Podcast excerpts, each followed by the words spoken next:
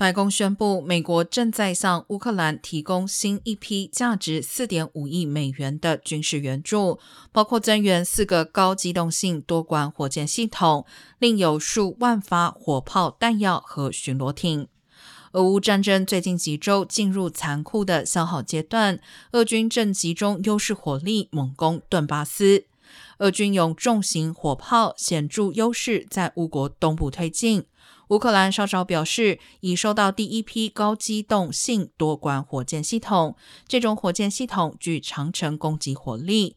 基辅当局希望能借以在这场长达数月的战争中扭转局势。